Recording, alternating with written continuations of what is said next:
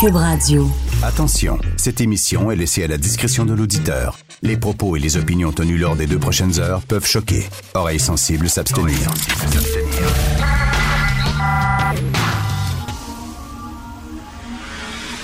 Martino. Richard Martineau. Politiquement incorrect. and a great future, one that you deserve. The United States is ready to embrace peace. Cube Radio. Ça, c'était de Donald euh, qui dit finalement, on va faire la paix, on va faire la paix. Euh, Il a tendu la main à l'Iran. Arrêtons de s'écœurer comme ça. C'est un show de zizi, finalement, non?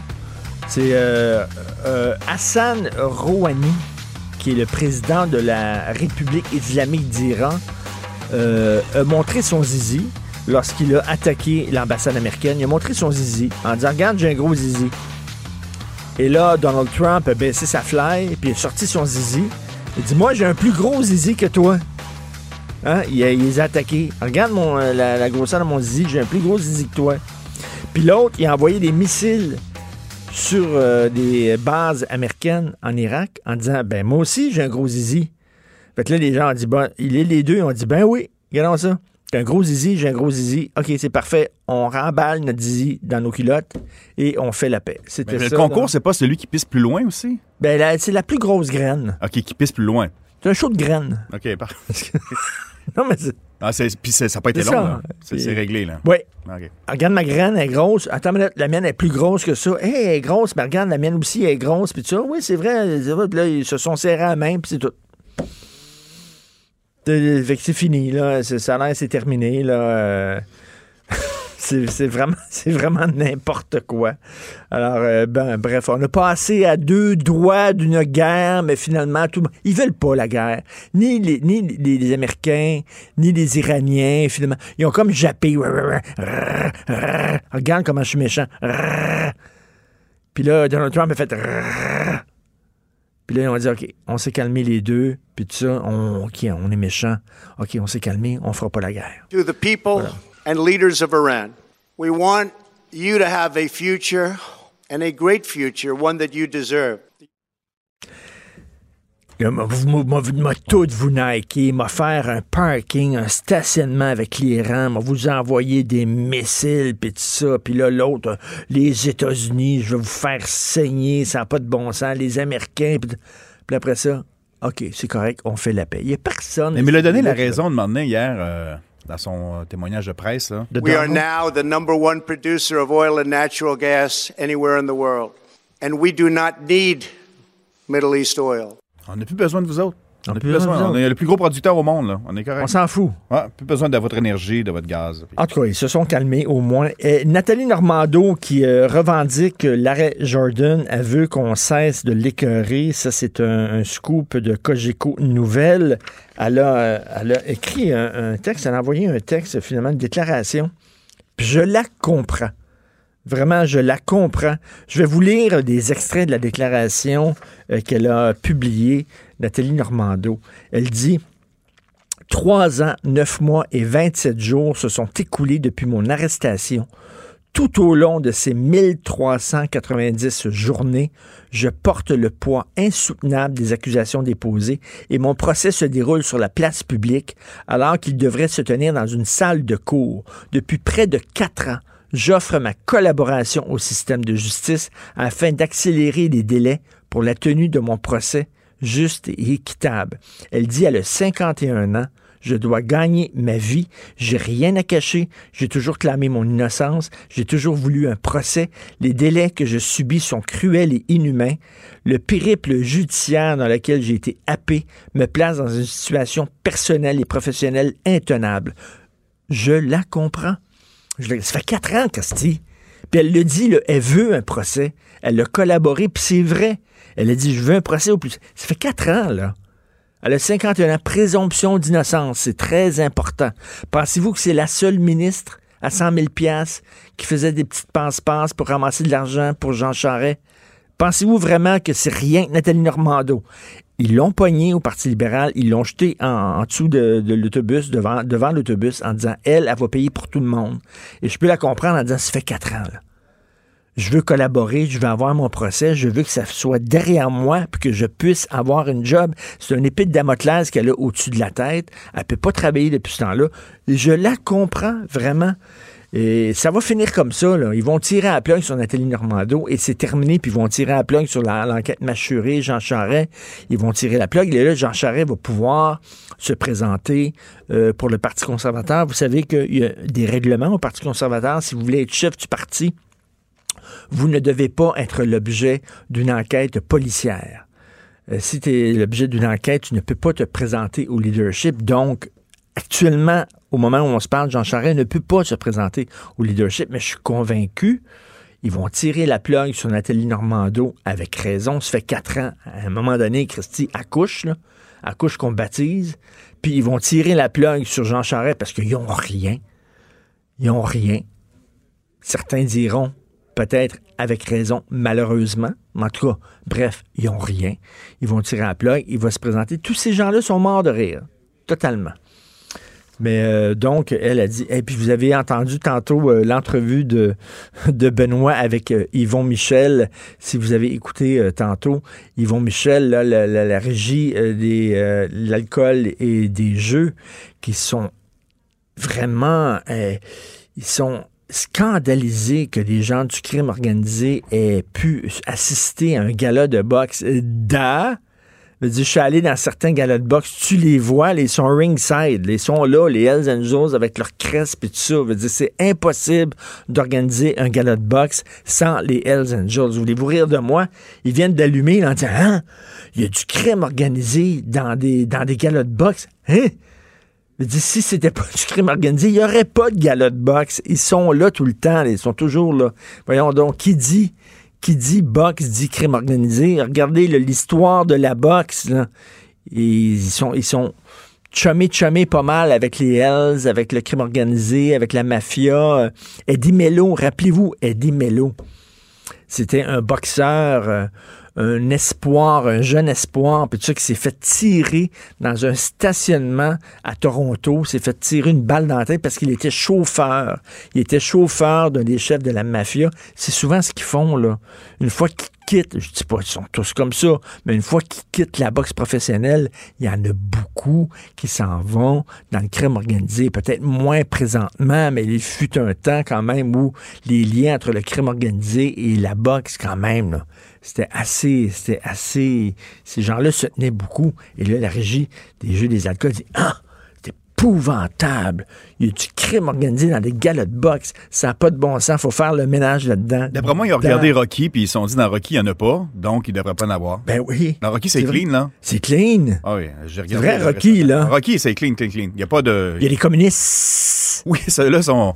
Les communistes, quand même, il y en a beaucoup. C'est dans Rocky 3, 4. Euh, As-tu vu les, euh, toutes les Rocky, toi? Non, je, ça- je- je suis arrêté à 3. C'est Rocky 5 ou V, là. Rocky 5, une moment ça, ça- on l'a compris, là. Qui est bon. Moi, j'ai vu le premier That's It. Ah oui? Le premier est génial, super bon. Mais c'est c'est c'est lequel? euh, c'est le, le thème du 3. 1982. Mais c'est le thème du 3, c'est le thème du 2, C'est le thème- c'est le thème de Rocky. 6, c'est le thème du 25. Ouais, mais c'est ça. Se renouveler, c'est important. Les communistes, c'est correct. là. Dans la boxe, les communistes, il n'y a aucun problème. Dans le droit. Mais le crime organisé Non, c'est pas. dans la boxe. Non, c'est pas euh, organisé comme ça. Est-ce que t'es euh, Fred et tu tombes en bas de ta chaise quand t'as appris ça, toi, ce matin? Moi, je suis jamais allé dans un combat officiel de boxe. J'ai- pas vu de mes yeux vu euh, quelqu'un assis avec euh, ses, ses- ses lettres euh, dans, dans- dans son dos, ses, ses couleurs. C'est là qui est drôle. C'est drôle, un gala de boxe. T'as des, t'as des gens d'affaires, t'as la mafia, t'as des Pas personne qui- vedettes. qui- T'as des vedettes. Et tout ce monde-là se mêle ensemble, se prend en photo, se fait des selfies, puis tout ça. là. C'est vraiment très étrange. Il y, a des, il y a des gens qui, habituellement, dans la vraie vie, ne se rencontrent pas et là, soudainement, sont ensemble pour le même événement. Il jase, là. Il- c'est quelqu'un qui regarde le match, le combat. Oui, C'est souvent un gala, tu sais, il y en a plusieurs, il y en a plusieurs, il y en a plusieurs avant le combat principal. Oui, il arrive oui, à 11h30 de donné, là. C'est ça, non, mais il parle long. 7 heures, là. Il parle, tu sais, les 10 combats qu'il y a avant le gros combat, tout le monde le- jase, ça se lève, ça se prend. De dos, ça va aux toilettes. sert, ben oui, ça en sac totalement. Là. 5 à 7. euh, C'est ça. Puis là, ils attendent le gros combat. ça dure 20 minutes, même pas. Puis, euh, Le crime organisé dans la boxe, j'en reviens. on tue la une. Je pense qu'on tue la On une. tue la on, une. On change le journal, là. Vous écoutez politiquement incorrect. J'accepte avec, euh, avec fierté la direction, les commandes. Non, non, pas les commandes. Votre maison, c'est un espace où vous pouvez être vous-même. J'accepte d'être l'entraîneur-chef des Orignaux Atomes 2B de l'école. Mon amour, moins fort, la petite dame. Ah, excuse, excuse. Tu parles à qui? Elle mérite d'être bien protégée. Et vous méritez d'être bien accompagné. Trouvez la protection la mieux adaptée à votre maison avec Desjardins Assurance et obtenez une soumission en quelques clics sur desjardins.com. nous rejoindre en studio, Studio à commercial cube.radio. Appelez ou textez 187 Cube Radio. 1877 827 2346. Politiquement incorrect. Alors, euh, Gilbert Rozon, hier, a gagné en appel contre le groupe de femmes, les courageuses, qui voulaient intenter une action collective contre lui, hein, ce qu'on appelait avant un recours collectif. Maintenant, on dit une action collective. Il a gagné en appel. Puis là, sur les réseaux sociaux, c'est parti en couille hier, là, en disant ça n'a pas de bon sens, on sait bien, les agresseurs s'en sortent tout le temps, puis le patriarcat, puis les hommes blancs, puis blablabla, puis ça calmez-vous, calmez-vous, là.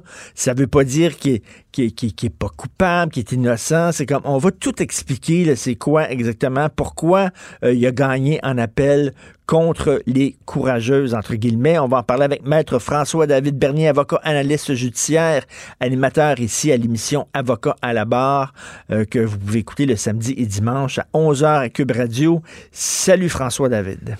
Salut Richard. Alors là, ben, je sais pas si tu as vu les réactions, mais il y a des gens qui ont dit on sait bien, puis tu sais, ces gens-là s'en sortent tout le temps. Écoute, on va expliquer. Là, ils disent pas là, que, que, qu'il est pas, qu'il est innocent, qu'il a pas fait ces gestes-là. Là. C'est, quoi exactement la, la victoire de Gilbert Rozon hier? Ouais, non, faut pas confondre. Là. Un, déjà, ben, c'est l'action collective, comme tu as bien dit.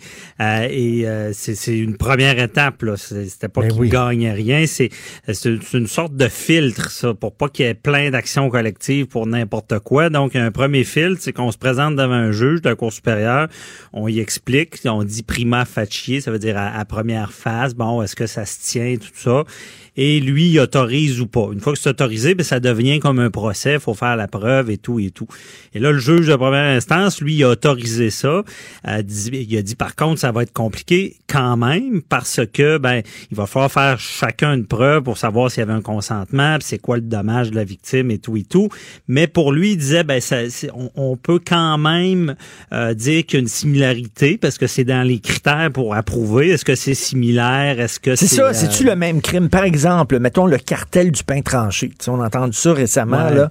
Euh, les, gens- les, les, les, les fabricants de pain, là, les, les, les, les- les- ceux qui vendent du, pain, euh, ont, Ouais. ont décidé de fixer le prix. Donc, il y a eu un recours collectif parce que toutes les victimes de ce cartel-là ont tous subi les Ont mêmes dommages, le même dommage, puis les mêmes, les mêmes crimes. Euh, ils ont été victimes du même crime, c'est-à-dire qu'ils ont, ils ont payé leur pain trop cher. Fait que C'est là, ça, on- l'affaire, c'est ça, là, quand tu, tu portes une action collective, un recours collectif, c'est que le crime doit être, les crimes doivent être, doivent être similaires. C'est ça. Ils disent identique, similaire, Similaire. connexe. Ça, c'est le pre... Si t'as pas ça, c'est pas une action collective. Ça veut dire que, parce que là, mais tu peux poursuivre d'une autre manière. Pour te vulgariser ça, je vais dire, on n'a pas pris le bon véhicule, donc on n'a pas pris le bon char pour aller à Exactement. destination. Tu sais, par exemple, mettons, je parle pas dans le cas de Gilbert Rozon. Mettons, là, je vais faire là, un, un cas X, monsieur, euh, monsieur Joe. Euh, Mhm. Monsieur Joe, il aurait pogné le cul d'une fille, il aurait tâté les seins d'une autre, il aurait agressé une autre fille, il aurait, après ça, il aurait euh, eu un regard insistant, il y aurait eu une blague de mauvais goût et tout ça. C'est pas des crimes similaires. Tu peux pas mettre tout ça dans une action collective. Il faut que ce soit les mêmes crimes. Ben, là, le ça, seul mais- lien commun entre tous ces crimes-là, ces crimes allégués-là, c'est que ça, aurait été, ça aurait été fait par la même personne. C'est le seul point commun. C'est pas suffisant pour faire une action collective. Oui, ben là, parce que en cours d'appel, il y a des juges dissidents, par contre. Il y, a- il y a trois juges. Hmm. Et là-dessus, il y en a deux qui disent que non, c'est pas similaire. Eux disent, ben, c'est pas une, une question euh, tout dans le cadre d'abus de pouvoir, c'est seulement lié à son statut. Ça veut dire que c'est différent, puis il y a rien qui rassemble tout ça. Tandis que, ben, Par contre, là, il y a un débat parce que il y a la juge dissidente a dit non, a dit c'est ça se ressemble parce que c'est tout dans le cadre de l'abus de pouvoir, puis c'est tout un, sujet qu'il faut approfondir parce que quelqu'un, là on est en civil, il faut se rappeler, là, c'est, on, s'en va sur la poche, c'est de l'argent. C'est, c'est pas est-ce qu'il a commis un, un crime, est-ce que c'est est-ce qu'il a commis une faute, puis qu'il y a un dommage, puis que tu payes pour. Donc c'est ça. Puis elle dit ben quelqu'un qui sert d'un qui, qui commet un abus de pouvoir en civil, est-ce que ça mérite d'être condamné? Pour elle, c'est ce qui réunit tout ça. Les jeux dissidents, ils disent non, on est allé euh, trop large, on est allé, on a ratissé large et c'est des cas d'espèce. Chaque, euh, s'il y a eu des agressions ou du harcèlement, ben c'est c'est différent. C'est des, contextes, des contextes différents. Richard, il faut, faut que je te fasse un comparable. C'est sur 34 ans. C'est sur une période de 34 ans. C'est ce qu'ils disent. Même l'avocat de la défense, il dit, ben, il y a 34 ans, il n'était pas connu. Donc, dites pas que c'est parce que c'était un abus de pouvoir. C'est ben ce qu'ils disent. Mais il faut faire un comparable important parce que les gens disent, c'est nouveau, c'est une personne. Mais là, le monde dit, ben non, c'est arrivé avec les congrégations religieuses. Effectivement, il y a eu, il y a eu des prêtres qui ont abusé puis qui ont été été condamné par action collective. Là.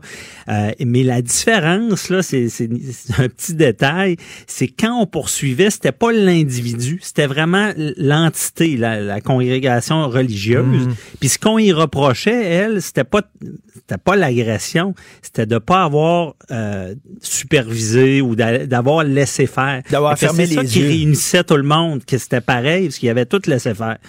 Donc, c'est un peu la, la différence. Mais écoute, euh, moi, ça m'a pas surpris du tout, du tout, euh, la décision de la Cour d'appel. Et euh, je trouve qu'ils ont été mal conseillés, ces femmes-là. Parce que, écoute, pas besoin d'avoir un doctorat là, en, en, en, sciences judiciaires ou d'avoir fait son barreau pour voir que toutes ces histoires-là étaient toutes, chacune, c'était toutes des histoires différentes, là. comment, comment ils ont pu penser à un moment donné que ça, passerait comme recours collectif? Je comprends pas Mais c'est pas fini, par exemple. je veux pas te... Parce que je vais dire, ces temps-ci, je sais pas, puis ça fait, ça fait quelques années que c'est de même, je sais pas pourquoi, la Cour supérieure a dit blanc, Souvent, la Cour d'appel a dit noir. Des fois, ça va en Cour suprême, puis ils redisent blanc. Bon, c'est vrai. C'est pas fini. Donc, les autres, euh, quoi, ces, ces, ces femmes-là veulent, veulent, aller jusqu'en Cour suprême ou quoi? Ben, il, ça veut pas dire qu'ils vont réussir, parce qu'à la Cour suprême, là, ils peuvent être fine bouche. eux, ils, acceptent ou ils refusent euh, ces appels-là. Hmm. Puis, ils acceptent seulement s'il y, y, a un intérêt de, pour la population générale, pour des questions de droit à régler. Mais là, le fait qu'il y ait une dissidence, parce que les, tu sais, quand t'as trois juges, t'as trois têtes fortes, puis une a dit non, moi je suis pas d'accord avec vous autres. Il y a peut-être un débat là. Donc, euh, et, puis rappelle-toi aussi, Richard, c'est que avant 2016, là, quand le juge approuvait euh, une action collective et il l'autorisait, tu pouvais même pas aller en appel. C'était autorisé. Parce que, ah je le rappelle, c'est pas gagner le procès, c'est dire il y aura un procès seulement. Fait qu'avant, tu pouvais même pas aller en appel. Ça, c'est nouveau depuis 2016. Tu peux aller en appel. Fait qu'il y a pas tant de jurisprudence là-dedans. Il y a eu, il y en a eu, mais il y a peut-être euh, une question à, à, régler. Puis encore là, c'est c'est tout le temps ça le droit. il, y a, un article de la loi pour autoriser qui dit ben faut que ça soit identique, similaire. Ben, c'est ça. Puis là, il y a des gens qui disent ah oui, il a été innocenté. Ça n'a rien à voir là. la cour d'appel ne s'est pas prononcée sur le fait est-ce qu'il il le fait ou il l'a pas fait? Non. C'est pas ça. Là. Ils ont dit ce n'est pas vous pouvez pas intenter une action collective parce que tous ces crimes-là ne sont pas similaires et identiques. C'est des mhm. contextes différents. C'est sur 34 ans donc, eux autres, par exemple, pourraient, je sais pas, mettons, s'il y a deux crimes identiques, je sais pas combien de, il y a de femmes dans le regroupement des courageuses. Je me ouais, ben, il y en a au moins dix. C'est ça, il y en a au moins dix. mettons, il y en a deux ou trois. il y en a peut-être S'il y en a deux ou trois, là, c'est vraiment identique. Là, ils pourraient prendre ces trois femmes-là et là, essayer de faire un recours collectif. Ben oui, il pourrait préciser parce que c'est ce qui est dit là. les, juges ont dit ben c'est pas seulement des cas dans le cadre de cet abus de pouvoir là, parce que lui il est bon, il est connu, c'est un petit milieu. Euh, puis c'est ça qu'ils disent l'abus de pouvoir, c'est quelqu'un qui servait de ça parce que si quelqu'un disait non, ben euh, évidemment il, y avait plus de job nulle part, des affaires de même. Tu sais, puis euh, c'est ce que les juges disaient. C'est la, la juge dissidente, elle disait c'est tellement un petit milieu que c'est encore plus dur d'énoncer parce que tu peux avoir des représailles plus facilement. Mais tu sais, si ciblait encore plus, peut-être que ça, ça aurait passé.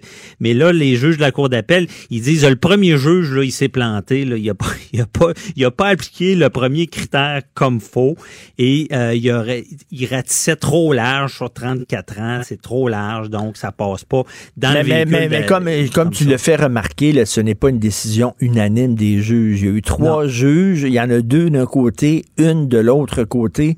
Donc, euh, déjà, ça veut dire qu'il n'y a, Ben- pas- il y a pas d'unanimité, donc on peut, on peut discuter. Là. Ah oui, il a discuté, et puis là, il y a- un débat, parce que là, je veux, je veux pas, je, je vais être prudent dans mes propos, mais il y a deux hommes juges qui disent de quoi, puis il y a une femme juge qui dit un peu l'inverse. Fait que, tu sais, il faut pas être prophète pour savoir qu'il y a, peut-être un, un débat là-dessus. Mais encore une fois, je ramène, c'est quand même technique, puis en droit, on aime ça. Tu sais, c'est comme gratter un bout de peinture. Tu commences à gratter, tu, tu sais jamais comment ça, quand ça va finir. Mais c'est ça. C'est quoi euh, quand c'est identique, similaire, connexe? Puis ce critère-là, ben c'est peut-être la Cour suprême qui va dire, ben ils vont ils vont mettre plus de barème, à savoir, ben c'est identique dans telle telle situation. C'est- qu'est-ce qu'elles peuvent faire, ces, femmes-là, là, les courageuses? Est-ce qu'elles disent, elles disent euh, on va continuer à se battre? Oui, mais là, ils ont plein de choses à faire, mais l'avantage de l'action collective, c'est financier. C'est que tu as un représentant, les autres ont même pas besoin de s'inscrire, sont automatiquement dans le recours. Ça coûte un avocat qui prend souvent ça à pourcentage, parce que c'est des gros montants.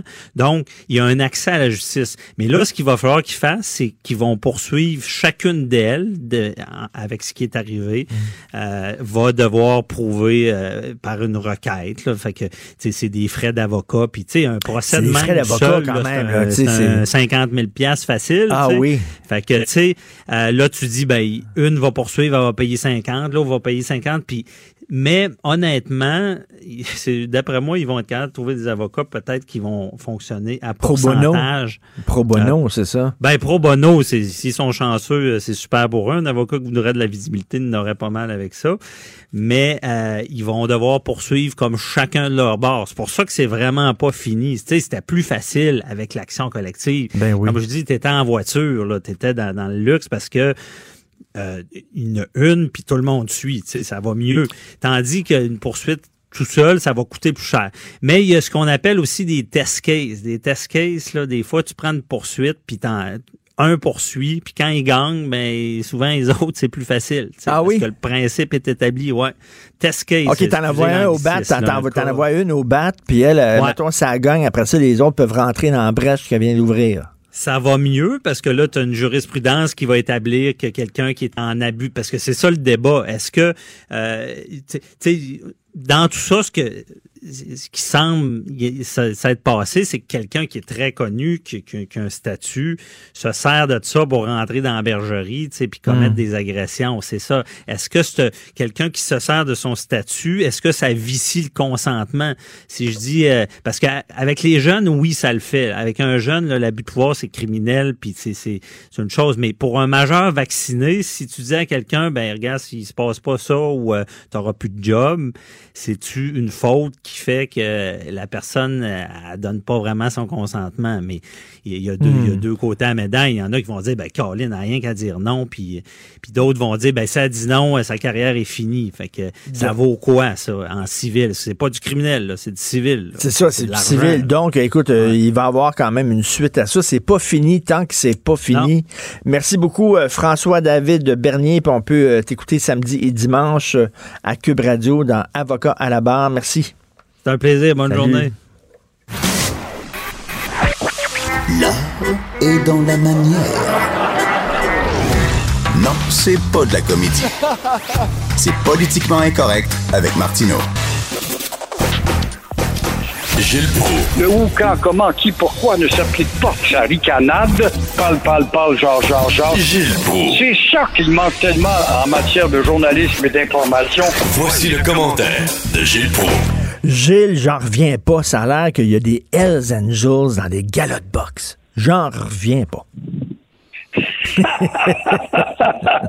Ben, que je veux, ce sont des adeptes. Après tout, les Hells Angels, ce sont des anges de l'enfer et adeptes aussi du plein air par leur motocyclette.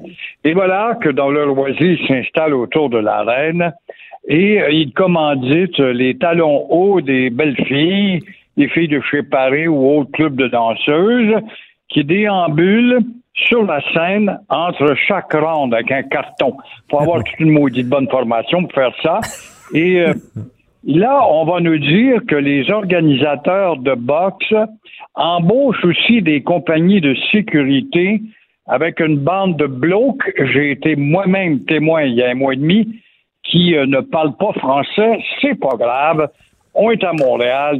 Get back to your seat. Il n'y a pas trois Anglais qui vont à la boxe à Montréal en passant. D'ailleurs, les Hells Angels, pourquoi ils s'appellent Hells Angels? C'est anglais, ils devraient s'appeler les anges de l'enfer. On devrait porter plainte. Exactement, ça serait bien plus joli. Puis le chapter de ci, puis le chapitre South Shore. Comment ça se fait que la police qui les arrête toutes de maudits niaiseries pour les libérer après avec des décrottes de nez? Comment ça se fait que la loi 101 rentre pas là-dedans pour au moins leur imposer des petites amendes par-ci, par-là, c'est de la face monumentale au Québec. On peut faire ce que l'on veut. Et là, en plus des agents de sécurité qui sont des blocs, euh, il y a aussi les petits bébés euh, qui ont mis sur pied la compagnie québécoise, québécoise, New Era Fighting Corporation and Promotion, qui appartient à un maudit bloc, un raciste sans doute, qui s'appelle Hugo Girard, et un autre anglais unilingue s'appelle Yann Pellerin. Alors voilà, ça, je te donner un exemple, si j'attaque ça, te montrer la matière sur laquelle Jolin Barrett va devoir redéfinir la loi 101 si jamais il le fait de ses jours. Obliger les organisations criminelles à avoir un nom français.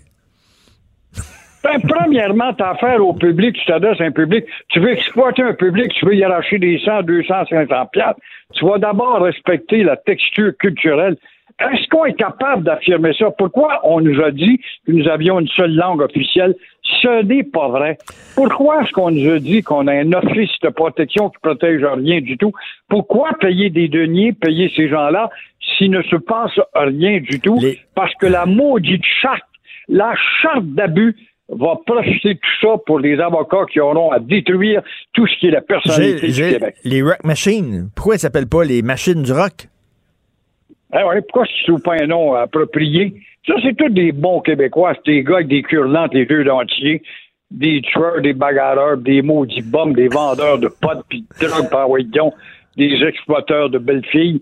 Puis ça, ça fait partie de notre grande culture, notre décor, justement euh, éloquent de la personnalité. Mais, mais là, sur cette histoire-là, de la régie de l'alcool et des jeux là, qui, qui, qui écœure Yvon Michel, il y a une hypocrisie. Veut dire, on le sait que la boxe, il y a beaucoup de il y a, les Hells Angels puis la mafia, ils vont dans des galas de boxe. Dire, on vient pas d'apprendre ça aujourd'hui, jamais je croirais. Mais non, mais non. Souvenons-nous de Mme Boucher qui était sorti de tôt, qui était arrivé à, à l'époque Hilton Ouellette.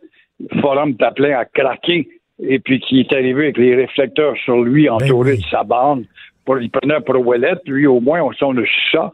Euh, c'est l'idolâtrie, puis c'est l'adulation de la médiocrité en autant qu'on est frondeur, qu'on fait des grimaces au pouvoir qui n'a pas plus de pouvoir que mon œil. Et là, on vient d'en parler avec Maître François-David Bernier, Gilbert Rozon, qui a gagné en appel contre les courageuses, entre guillemets. Vous en pensez quoi? Ben, je l'ai écouté, je trouve très intéressant parce qu'il y a encore des avenues à emprunter. Oui, Roson va-t-il s'en sortir comme euh, on s'en sort avec une blague du festival juste pour rire? Euh, pas de recours collectif. Roson est content de ça. C'est la cour d'appel qui lui a dit. Résultat, dans son fauteuil moelleux d'un théâtre à Paris hier soir, il a appris la nouvelle avec grande satisfaction. Mais que fait-on devant un groupe de femmes qui euh, le poursuit pour euh, inconduite sexuelle alléguée. ça se passe en 1982-2016. Elles devront poursuivre individuellement. C'est là, tu termines comme il disait, à 50 000 ben, ça, 50... mon œil. Ben là, justement, la, justice, là, lorsqu'on regarde ça, qui, qui peut mettre 50 000 là, pour aller en procès? Tu dis, ça coûte bien trop cher, j'irai pas, parce que si je perds, moi, là, c'est 50 000 que je viens de perdre.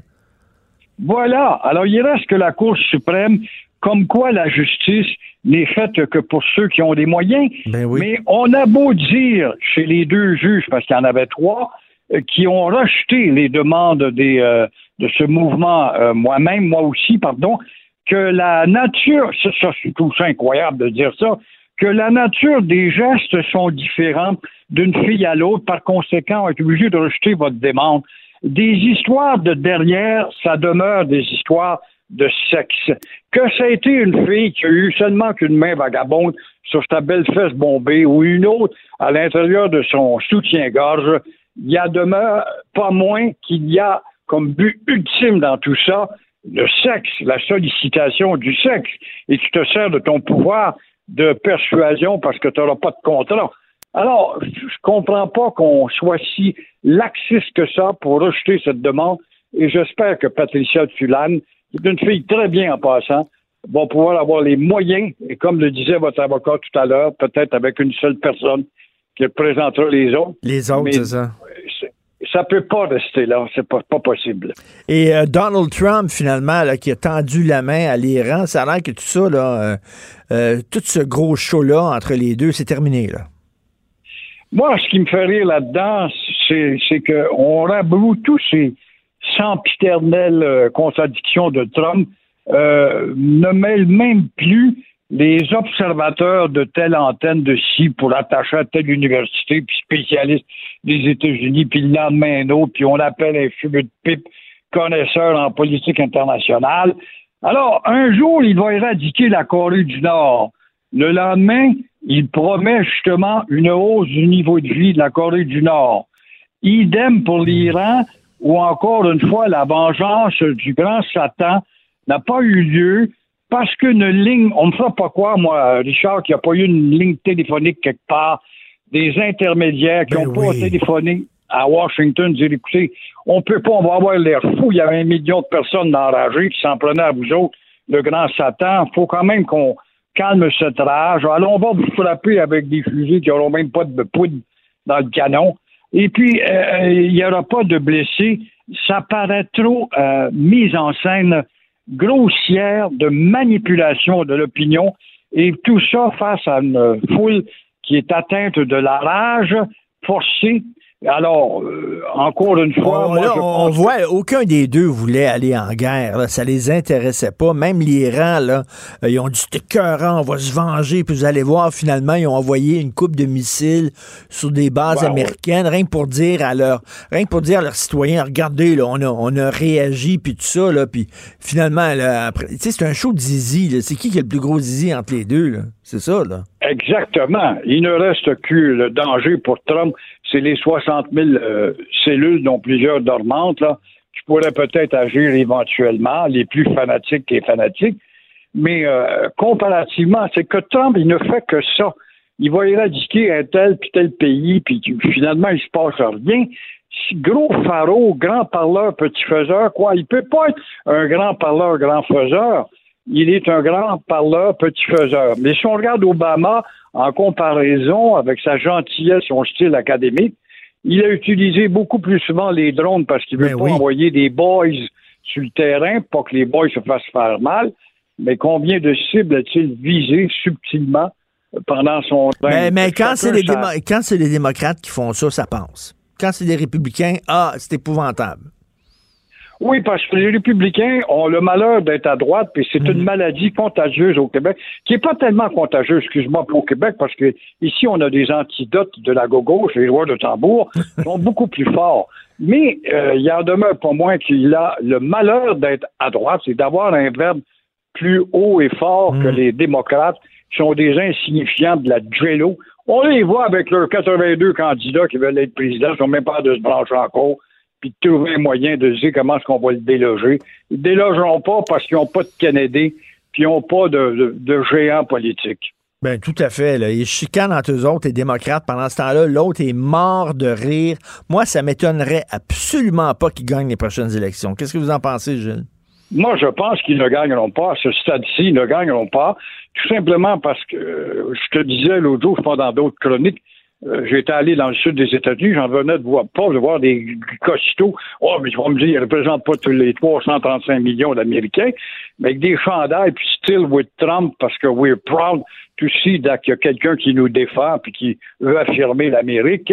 Eh bien, eux représentent quand même une multiplication de votes dans les urnes qui font que Trump, avec son 40% et quelques poussières de plus, va encore gagner. Je pense. Ah, Parce moi- qu'ils n'ont pas de géant. Ils n'ont pas un Churchill devant eux. Ils n'ont non. pas un De Gaulle. Ils n'ont pas un Canadien. Ils n'en ont pas. Où sont-ils chez les démocrates, les gars ou les filles qui se transcendent et qui vont faire dire Hey, elle, elle va faire quelque chose. Ou lui est prometteur? Non. Regarde l'Angleterre, ils ont trouvé Boris Johnson, que je t'en Ben oui. parlais l'autre jour. Je, je le découvre, puis on le voit, ça se révèle aujourd'hui. Euh, c'est pas le cas aux États-Unis. Mais-. Fred, Fred qui est ici, là, qui est à la console, euh, Fred à, à la technique. Fred Rio, une excellente idée. On devrait envoyer Jean Charret à la tête des démocrates. oui, Jean Charest, oui, effectivement. Jean Charest qui est appuyé par Brian Mulroney là, ce matin, on apprend ça. Imagine-toi, on sait où il s'en va. Mais euh, Jean Charest, s'il était vraiment le gars, ça a été un maquionneux, puis il s'est assuré que l'UPAC, il sortira pas un chien mort sur son balcon. Mais il en demeure pas moins que s'il voulait passer à l'histoire, s'il voulait passer à l'histoire plutôt que satisfaire son nombrilisme d'être premier ministre d'un grand pays plutôt que d'une petite colonie provinciale, il euh, arriverait et affirmerait, s'il a le courage, de dire je vais ramener Mich au nom de la réparation que le Québec doit avoir. Mais euh, va-t-il faire ça? On verra. Merci beaucoup, Gilles. On se reparle cette semaine. Merci. Au plaisir. Au Bonne revoir. journée. Bonjour, je peux prendre votre commande?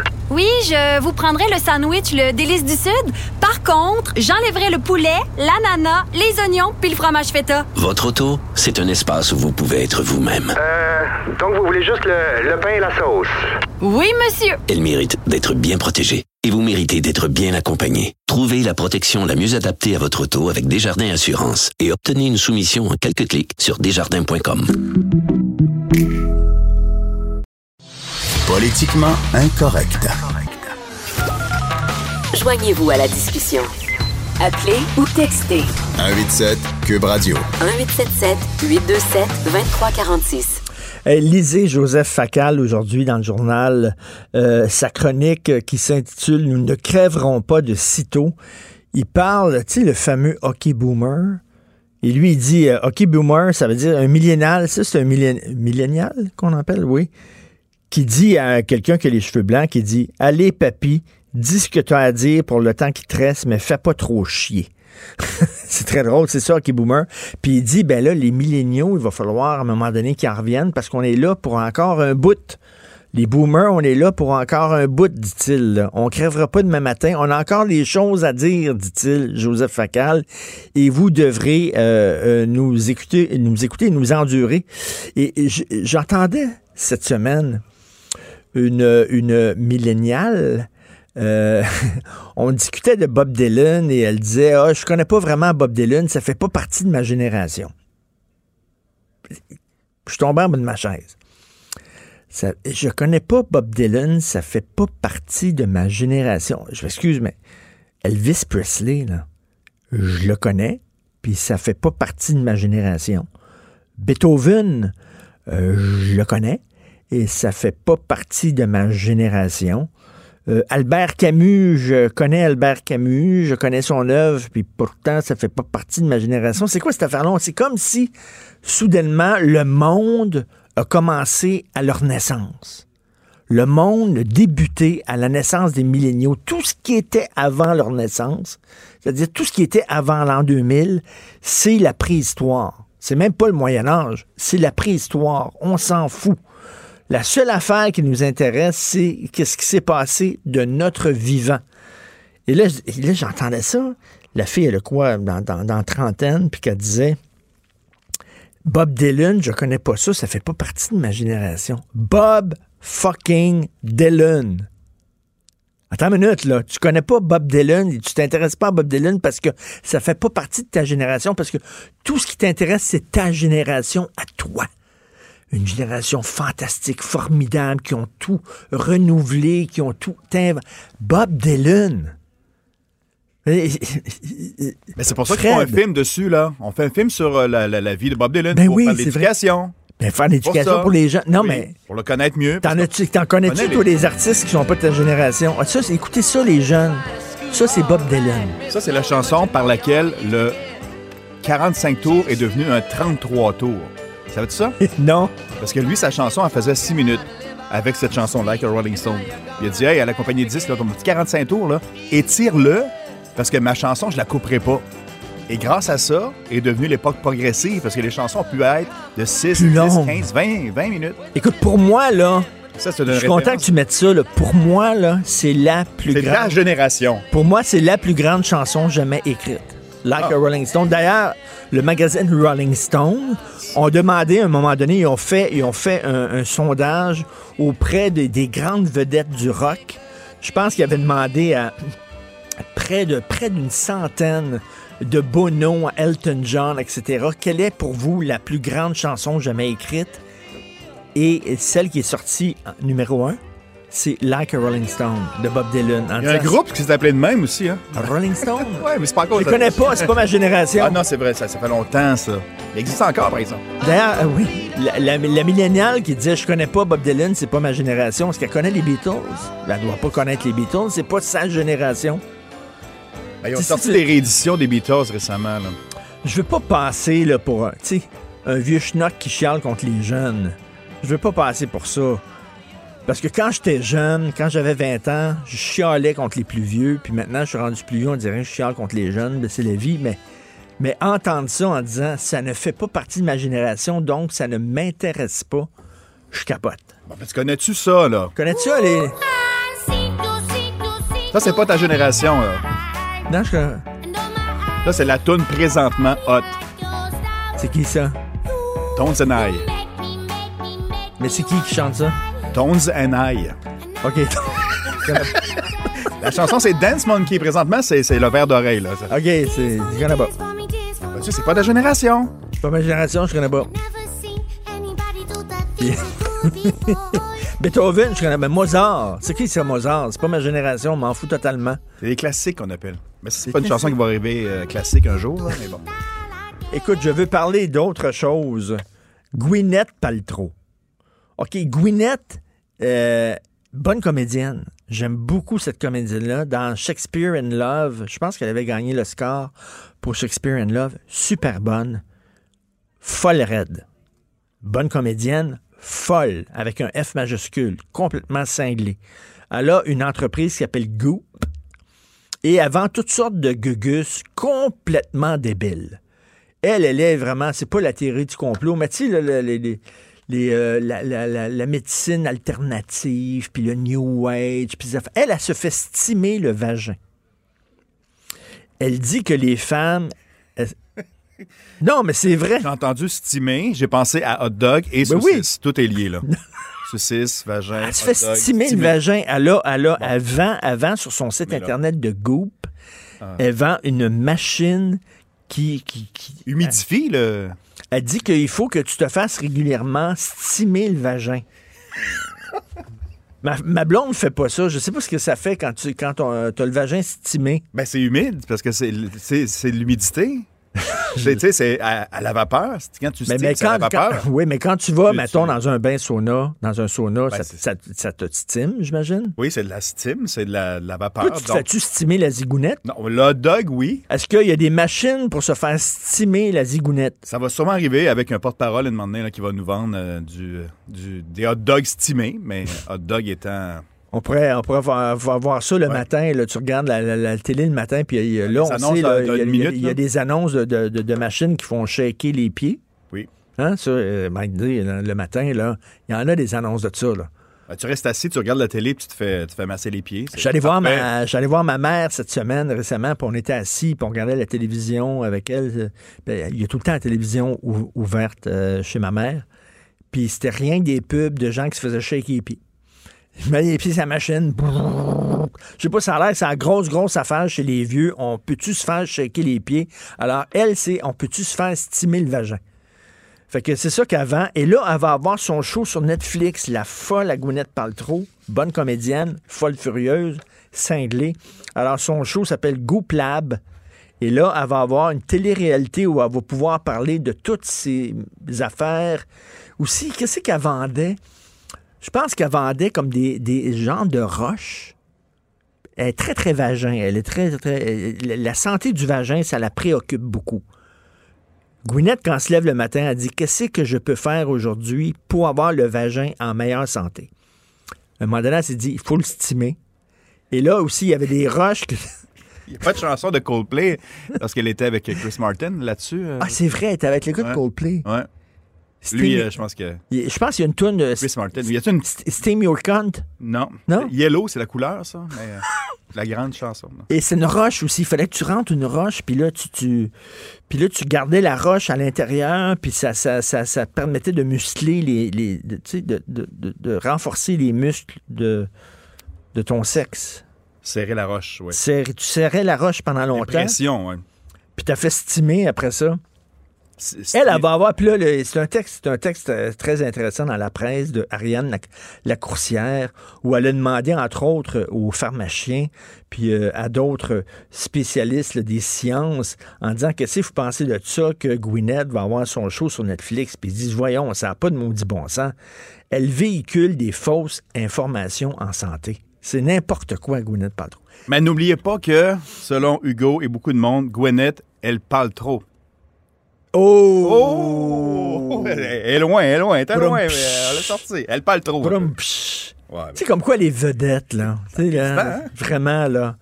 Euh, elle, je sais pas si elle gagne un Oscar ou si elle gagne un prix. Est-ce qu'elle va dire, là, You have to steam your cunt?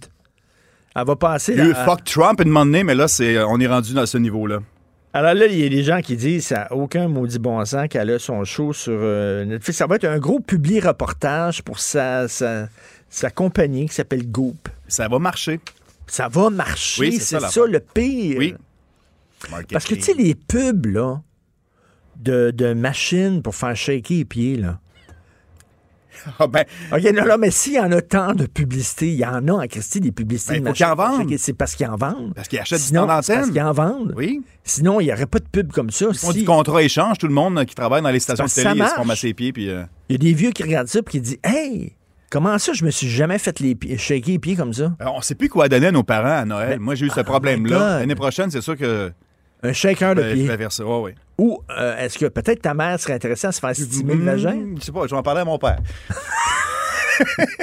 On a Peut-être besoin de, de, de steam à ce Ouais, ce niveau-là. peut-être qu'il se plaint en disant il, est- il est pas assez stimé. Ben, il aime ça stimer, lui. tu me stimé ou toasté, toi? Es-tu Ah, un toasté on ou un stimé, là? toi? On est rendu là. Oui. Es-tu stimé ou toasté, toi? En général ou euh, Ah dans non, les ben, hot dogs? des hot dogs. oui, dans les hot dogs, j'aime bien ça toasté. Sur le barbecue. Toasté? Ouais, sur le barbecue, j'aime ça. Les gens de Québec de aiment beaucoup toaster. Ouais, ben, Euh, ouais. Tu savais-tu? Tu viens-tu de Québec, toi? Dans la région de Québec, oui. Tu viens de la région de Québec? Ouais, rive sud, Montmagny. Ben ça, c'est drôle. Les gens, écoute, là, j'ai- des C'est à c'est Québec. mou, c'est J'ai des petit à. Québec et Québec, ils aiment le hot dog toasté. Puis à Montréal, on est stimé. Parce que c'est mou. Avec la salade aux choux, ça devient mou. Il me semble, stimé. C'est c'est plus facile à mâcher, là. C'est c'est comme... Toasté, C'est j'aime pas ça, moi. Bon, parfait. Euh, C'est comme la, la poutine en région. Euh, Poutine, hot, euh, poutine barbecue ou hot chicken? Toi? Moi, c'est hot chicken. Vois, au Saguenay, là, Chicken. à chaque fois, je, je suis surpris à chaque fois. Hot la chicken. famille vient de. Hot chicken, c'est brun, puis le barbecue, c'est piquant un petit peu plus. Mais ça, c'est juste au Saguenay. Alors, dans, dans, dans, dans, Goop, peut-être qu'elle va, sortir une machine qui peut, Différentes peut- vapeurs, qui peut te la toaster. Ouais, Qui peut te la toaster au lieu de la stimer. au hot chicken. Ce serait bon. OK. Vous écoutez politiquement incorrect. Protégez vos dépôts, c'est notre but. La SADC protège vos dépôts dans les institutions fédérales, comme les banques. L'AMF les protège dans les institutions provinciales, comme les caisses. Oh, quel arrêt! Découvrez ce qui est protégé à vos dépôts sont protégés.ca. Martineau, franchement, même avec les cheveux gris, il reste un animateur très coloré. Politiquement incorrect. Alors, tous les jeudis, nous parlons avec Adrien Pouliot, chef du Parti conservateur du Québec, qui est avec nous. Salut, Adrien. Hey, bon matin, Charles. Salut. Écoute, Pouliot ou Pouliot? Y a-tu des gens qui disent Pouliot? En France, on dit Pouliot. On dit Pouliot. Toi, tu préfères-tu Pouliot ou Pouliot? Ben là, au Canada, c'est tout le monde dit Pouliot, là. Ouais, ouais. OK. Hey, je parlais tantôt de la, la, la, la de- de- d'une milléniale que j'ai entendue cette semaine. OK? Qui disait, on parlait de Bob Dylan, puis elle disait Bob Dylan, je le connais pas, ça fait pas partie de ma génération. Et je suis vraiment tombé en bas de ma chaise en disant, ouais, tu sais, comme Beethoven, je le connais, puis ça fait pas partie de ma génération. Non, mais on dirait que tout a commencé avec eux autres. Ouais, mais écoute, euh, dans, dans l'annonce de Cube Radio, de, de ton show, ils disent que tu as les cheveux blancs, mais que tu es un personnage très coloré. Alors voilà. C'est- tu connais Bob Dylan, c'est parce que tu as les cheveux blancs. Non, mais quelqu'un de 20 ans qui connaît pas Bob Dylan, euh, attends une minute, là, ils connaissent pas les Beatles parce que c'était avant eux autres. Et on dirait que tout a comment. Ce qui se passait avant eux autres, ça les intéresse pas. Ouais, ou, ben, écoute, je la, la personne euh, en question, je sais pas, il y a beaucoup de francophones ou de, tu sais, comme par exemple, ma femme, c'est une Française de France. Puis elle, quand elle est venue au Canada, ben, elle est née au Canada, mais ses parents, elle, elle a vécu dans une bulle francophone. Euh, alors, euh, je suis allé voir un show récemment avec elle, un show de Motown. Et elle connaissait à peu près un dixième des chanteurs américains des années 50, 60, 70. Là. Ah oui. Ah, ouais, c'est ça. Alors, tu sais, ça dépend. Euh, Il y a beaucoup de francophones. Tu sais, moi, ça me surprend un peu. Tu vas, euh, tu sais, si, tu- si tu vas à, cette île ou à Chicoutimi, je sais pas, y a-tu bien du monde qui connaisse Bob Dylan? là? Je veux pas insulter les Non, non, gens mais- qui nous écoutent. non, là, mais tu sais, je comprends ce que tu dis. C'est comme euh, on, est, on est refermé sur notre culture, souvent, Ouais, les, ouais, les ouais, francophones. là. La culture anglaise, on veut rien savoir de ça. Écoute, euh, Provigo, euh, près de 500 euh, personnes qui vont perdre leur job. T'en penses quoi de ça? Provigo le blase. Ben, tu sais, je sais pas si c'est une bonne décision d'affaires. Et puis honnêtement, c'est pas aux politiciens à décider, ni aux syndicats à décider de l'allocation des ressources de l'entreprise. Tu peux penser que oui, c'est une bonne affaire parce qu'ils vont sauver de l'argent, mais tu peux penser que non, c'est pas une bonne affaire parce que en centralisant comme ça leur centre de distribution, ils vont s'éloigner de leur magasin. Euh, bon, c'est sûr que c'est triste aussi pour les employés, là, mais bon, en tout, puis moi, ils vont se replacer parce que, il y, a- il y a une pénurie de main-d'œuvre incroyable, puis euh, euh, il faut dire que ces gars-là étaient bien payés, hein, ça m'a un peu surpris des employés d'entrepôt payés à 27 pièces de l'heure. Euh, ouais, mais en tout cas, si c'est une bonne décision d'affaires, ça va être positif pour le consommateur parce que le consommateur va sauver de l'argent, l'entrepôt est plus efficace, il est plus productif, il y a des robots, puis tu sais, c'est important d'être productif puis d'être efficace. Tu. Si- tu veux pas gaspiller d'argent, tu veux que cet argent-là puisse servir à baisser le prix des produits. Puis, tu sais, avec le même dollar, ben si ça coûte moins cher, le consommateur en a plus. Tu peux, tu peux avoir une pomme puis une orange avec une pièce, alors que si tu n'es pas productif, ben avec une pièce, tu vas, vas pouvoir acheter rien qu'une pomme. C'est drôle parce que je suis en train de lire, je viens de finir de lire la biographie de Sam Walton. C'est qui? Et, euh, c'est ben, le, le fondateur de Walmart. OK. Et euh, il parlait de la mécanisation de ces entrepôts, puis de so- toute la logistique derrière le- le- le- les, les magasins Walmart. Puis Walmart est reconnu mondialement comme étant un système d'approvisionnement, de logistique, d'entrepôts, de robots, vraiment parmi les meilleurs au monde. Puis lui, ce qu'il disait, c'est que c'est sûr que ça prend moins de monde, mais par contre, je suis capable de sauver, si je sauve, mettons, 5% ou 10% de mes coûts, puis que je peux passer ça à mes clients, 10% de 100 milliards de dollars de ventes par année, ben c'est 10 milliards de plus d'argent dans la poche des contribuables, des, des- des consommateurs. Ben Alors, oui. Ben moi, oui. moi, moi, je pense que c'est- une décision d'affaires, évidemment. Ça, ça choque. Je comprends que ça choque. Sais, dans les journaux, on disait que c'était une décision euh, sauvage, euh, capitaliste, euh, tout ça, mais le capitalisme, c'est vrai que c'est un peu sauvage. tu sais. Oui, mais tu sais, une entreprise, si tu peux faire la même affaire à moindre coût, ben un fou d'une poche. Ben, Ben c'est oui. sûr que tu vas le faire. Sais, toi, là, mettons, comme consommateur, je te dis, tu peux payer ton pain, là, je sais pas, mettons, euh, 5 piastres ou 2 piastres. Ben, tu vas, tu vas le payer 2 piastres. Je veux dire, qui, qui, qui va prendre la décision de payer plus cher? Non, Ben, c'est ça, hein. exactement. Quand, quand, quand- parce que, en fait, quand tu es un consommateur, tu es comme finalement un employeur. Si tu décides, mettons, tu vas aller, Ben tu oui. vas aller chez le coiffeur. Bon, ben, tu peux aller, euh, il y a différents, de- tu sais, tu sais, il y a des coiffeurs à 50 pièces et des coiffeurs à 25 pièces. C'est toi qui es un peu le- l'employeur, finalement. Alors, tu, tu vas décider ce que tu veux. Peut-être que tu vas prendre celui à 50 pièces parce que, pour ça de raison, tu vas pouvoir aller là, mais, mais il y a de la concurrence, puis dans, dans certaines catégories de biens, comme euh, par exemple des magasins à escompte comme Walmart, ben, ce qui compte le plus, euh, ou chez Costco, ce qui compte le plus, c'est le prix. Alors, donc, c'est certain que tu vas vouloir automatiser. Puis, tu sais, l'idée Ben que oui, l'automatisation va faire augmenter le chômage ou va faire baisser les salaires, c'est c'est devenu presque un article de foi, tu sais, mais, mais, mais euh, souvent, euh, les estimations de perte d'emploi, c'est la conjecture. La vérité, c'est qu'on ne le sait pas. Ben, attends, mais, mais parce euh, qu'il va y avoir d'autres emplois qui vont être créés pour les, les- les gens qui vont faire les robots, parce que les robots se, se font pas tout seuls. tu sais, les jobs déménagent. Mais tu sais, quand j'étais jeune, on disait le plus tard, il va y avoir des robots. On est là, là. On est dedans. là. Ouais. Les robots, là, c'est pas, c'est pas demain, c'est pas après-demain, c'est là, c'est aujourd'hui. De plus en plus, les, les gens qui font des petits jobs, là, qui n'ont pas d'éducation, euh, qui quittent l'école rapidement, puis qui vont faire des jobs manuels, mais ces jobs-là, dans pas grand temps, ça n'existera plus. Ça va être tous des robots qui vont faire ça. euh, il, faut que les jeunes comprennent ça. Les, je- les jeunes qui décrochent, surtout les jeunes garçons qui décrochent de l'école, vous n'aurez plus de job bientôt. on est vraiment dans l'économie du savoir. Vous devrez avoir quelque chose entre les deux oreilles pour avoir une job. Exactement. Tu sais, alors, les machines, ce que ça va faire, c'est que ça va changer le travail des gens, ça va rendre les humains plus efficaces, ça va éliminer les jobs plates, répétitives, euh, des trucs Écoute, comme écoute, ça. écoute, je, te prends un, un exemple. Il y, a, il y a des gens qui ont des, qui ont des femmes ou des hommes de ménage chez eux. OK? Là? Ils payent pour faire le ménage.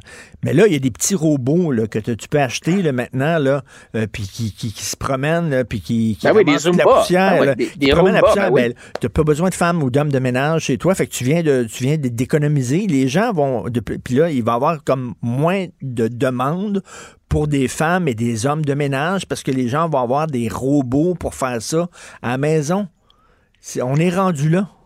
Ah oui, puis tu sais, ça fait des, ça fait des, des années qu'on dit que les robots, tu sais, tout le monde est au chômage, mais, mais regarde, par exemple, les pays qui utilisent le plus de robots industriels, comme la Corée du Sud, l'Allemagne, le Japon, c'est eux autres qui ont des taux de chômage aussi les plus bas, ou même quasiment plus bas qu'aux États-Unis. tu sais. Alors, c'est, c'est, c'est pas, c'est pas vrai que, euh, que les robots, euh, tu sais, on parle beaucoup euh, de ce temps-ci, plutôt maintenant, de, de- d'intelligence artificielle, puis on dit, ah, l'intelligence artificielle, ça va euh, éliminer bien des jobs, tu sais, puis oui, ça va, ça, ça, ça va provoquer des changements, c'est certain. Il va y avoir des gagnants, il va y avoir des perdants. Puis comme tu dis, les perdants, ce sont les gens qui sont peut-être peut-être moins éduqués ou oui. qui sont euh, tu sais, qui, qui font des jobs répétitifs, euh, des, des chaînes de montage, des trucs comme ça, mais euh, ça va permettre par contre à, euh, à d'autres gens de, de, de, de- Ben oui, d'avoir d'autres jobs. Les jobs se déplacent. Ça va être maintenant des fabricants de robots. euh, des, des- des- Écoute, euh, les chauffeurs de taxi, dans pas grand temps, il n'y en aura plus. Ça va être des, des véhicules autonomes. Tu vas, tu vas pouvoir là, prendre ton téléphone, clic, clic, clic. Le, le- le taxi va arriver, foutre devant chez toi. Tu rentres dans le taxi, puis il n'y aura plus de chauffeur de taxi. Là. Ça n'existera Oui, plus. puis, puis l'autre point, Richard, je reviens là-dessus, c'est que ça fait baisser le prix des, des- des produits et des services. Alors, donc, comme consommateur, ça va coûter moins cher. Tu vas dire, oui, mais si tu n'as plus de job, tu ne peux plus consommer. Non, mais tu vas trouver d'autres jobs. tu sais. Ça fait, ça fait 150 ans qu'on parle de ça. Puis, puis on le sait, la, la, la- le capitalisme s'est basé sur, entre autres, sur un principe de ce qu'on appelle la, destruction créative, tu sais, dans le sens où c'est sûr qu'il y a des, des, des choses qui, qui, qui vont être détruites. Euh, puis le meilleur exemple, je pense bien que c'est- un peu comme, ben, prendre Netflix, par exemple. Netflix, c'est un des exemples modernes de destruction créative. Mm. Ça a complètement bousillé l'industrie de la location des, des CD puis des médias traditionnels. Et euh, d'autres exemples, ben, l'Internet, regarde, regarde bien que euh, les logiciels de traitement de texte. Ben, Les secrétaires, il n'y en a presque plus maintenant, tu sais, revient à la chaîne de Écoute, montage de eh, Henry ben, Ford. Écoute, euh, Amazon, Amazon, il n'y aura plus de librairie bientôt. Là. Puis Amazon, c'est des robots. Là, tu sais, veux dire, c'est des robots qui vont chercher le, le livre, qu'ils le mettent dans une boîte, puis après ça, ils chippent ça, puis ils t'envoient ça chez toi, puis tout ça. Là. On est rendu là, on est quand même pas pour reculer en arrière, là, puis revenir Non, dans le bon vieux temps. Dire, à un moment donné, là, euh, tu sais, il y, avait des gens qui, qui avaient des fiacres, des, des, des carrosses traînées par des chevaux, puis à un moment donné, c'est- les autos sont arrivés, puis c'est c'est fini les chevaux. Bye-bye. Ben oui, puis euh, l'industrie de, de- de fabrication des fouettes euh, pour fouetter les chevaux est disparue, tu sais, mais, puis t'as bien des jobs de caissier, puis de secrétaire, puis d'agent de voyage. euh, Il n'y a rien que moi qui euh, va encore à la banque. Tu sais que je fais encore ça. Moi, je, me, je, je vais, en- je vais à la banque. Ça- ma, ma blonde, elle, n'en revient pas. Puis je, je vais déposer. Elle, elle dit Voyons donc, t'es ben niaiseux. Mais puis il n'y a rien que des vieux. Il y a des petits vieux là, avec, avec des marchettes là, qui attendent, en- en- en- qui font la, la file à la banque, puis il y a moins. Oui, c'est ça. Alors, tu sauves du temps, tu sauves de, de, de l'énergie, euh, tu sais. Puis il y en a des gagnants, là. euh, tu sais, c'est sûr que les programmeurs, c'est des gagnants, mais t- t'as l'industrie du divertissement qui a été bouleversée par Internet, euh, mais tu as beaucoup plus de gens qui sont dans le créatif maintenant, j'ai l'impression, parce qu'il y a tellement de il y a tellement de contenu qui a d'où- été d'où- rendu disponible. ben oui, puis d'où l'importance aussi d'en- d'enseigner des, des choses comme le codage. Ouais. Enseigner ça à nos jeunes, c'est c'est ça l'avenir. Il faut qu'ils. Tu sais, à un moment donné, euh, c'est bien beau, là, euh, euh, enseigner la philosophie, tout ça, là, mais c'est super, là, avoir les, sciences humaines et la culture et tout ça, mais ils, ils ont besoin aussi d'outils pour travailler, ces jeunes-là. Il faut enseigner regarde- le codage à l'école. regarde Cube Radio. Tu sais, moi, là, j'ai été dans la radio, j'en ai parti des stations de radio, j'ai été propriétaire de stations de radio. Tu sais, j'ai installé une antenne sur le Mont-Royal, sur la, la- la tour de transmission du Mont-Royal. J'avais pour, pour euh, deux stations de radio, j'avais des gros transmetteurs, c'était à coût de 500 000 piastres, de millions de Ah, dollars. oui. Tu sais, alors qu'aujourd'hui, tu sais, là, je te parle même pas des studios, tu sais, les studios avec, euh, c'est des gros studios avec des transformateurs à lampe, tout ça. Maintenant, aujourd'hui, tu peux avoir une station de radio sur l'Internet, ton équipement te coûte presque rien. Alors, tu sais, tu as Mais, des, des, des- là, il y a des, des- gens qui pensent que tu es en studio avec moi, mais tu me parles par Skype, là. Ouais, c'est ça, c'est T'es où, là? incroyable. T'es où sais. actuellement, là? Ben, je suis dans le sud, tu sais, euh, je suis encore dans le sud, puis euh, euh, en tout cas, moi, je t'entends, là, c'est comme si j'étais Ben dans oui. le studio avec toi, là, Ben, tout à fait, complètement. là, je suis- tu sais, c'est comme les gens vont pouvoir travailler de chez eux maintenant, etc. Ça change, le monde change, le monde évolue. Quand je vois ça, oui, oui, c'est plate pour ces gens-là qui ont perdu leur job. C'est certain que c'est plate. C'est pas drôle. Mais, mais pour des jobs perdus, il y a des jobs de gagner ailleurs. C'est ça. Alors, le, le- tu as un processus évolutif qui va récompenser les améliorations, les innovations, euh, et qui va, je vais utiliser peut-être un mot trop fort, mais qui punit les méthodes moins efficaces d'organisation des ressources. Puis, euh, donc, tu récompenses le progrès, la croissance, puis l'amélioration du niveau de vie de, de l'ensemble des consommateurs. Et, et c'est pour ça, moi, que, tu sais, toute la- l'affaire de l'éco-anxiété, puis les gens qui disent c'est épouvantable, c'est la fin du monde qui s'en vient. Moi, je dis, attends une minute, là. Euh, On est capable d'envoyer des sondes aux confins de l'espace, on est capable de tripoter notre ADN. C'est certain qu'on va trouver, euh, on va trouver des solutions, puis les entrepreneurs, ils vont les vendre ces solutions-là parce qu'ils veulent faire de l'argent. Le capitalisme va sauver la planète. Moi, je suis convaincu. Il y a des gens qui disent que je suis naïf. Non, les entrepreneurs, eh, c'est certain qu'ils vont faire des gonzillions de dollars à vendre des, des- des ressources énergétiques propres. Euh, le capitalisme va sauver la planète. Ben, je pense que ça, oui. En tout cas, ben, quand tu regardes les pays pauvres, les pays qui sont sous domination euh, communiste ou socialiste, euh, euh, si tu vas, tu compares la qualité de l'air à Montréal par rapport à la qualité de l'air euh, en Chine, à Beijing ou, euh, mettons, euh, en Égypte, à Calcutta. Il n'y a aucune comparaison. Il faut être riche pour pouvoir s'occuper de notre environnement puis d'investir dans l'environnement. Alors, la, la voie pour sauver la planète, c'est en permettant aux pays en développement de s'enrichir, de pouvoir être plus productifs, de pouvoir être plus riches, puis avec cette richesse-là, ils vont pouvoir ils vont avoir les moyens de s'occuper de l'environnement.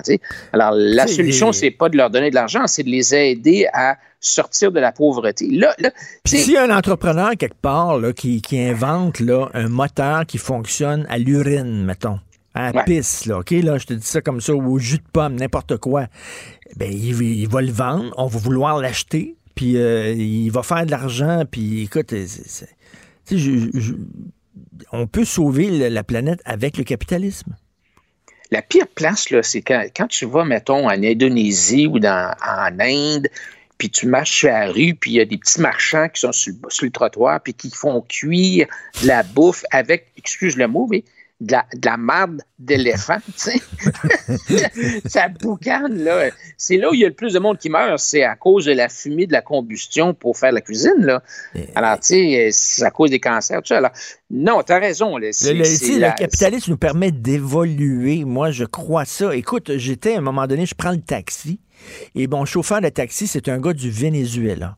OK? Puis lui, mhm. il me parlait de son pays. Lui, il a quitté le Venezuela. Il est rendu ici, il est chauffeur de taxi. Puis évidemment, le gars, il était formé, puis tout ça. Il avait une grosse job. Puis il dit, Chavez, là, il a crissé mon pays à terre. Il ah dit, ben on avait les plus grandes réserves de pétrole au monde. On devrait être le pays le plus riche de la planète au Venezuela. Mais lui, il a crissé mon pays à terre. Puis il dit, lui, il me disait, le chauffeur de taxi, j'en reviens pas que pour certaines personnes, Chavez, c'est un héros. Il dit, moi, j'en reviens ah. pas, là.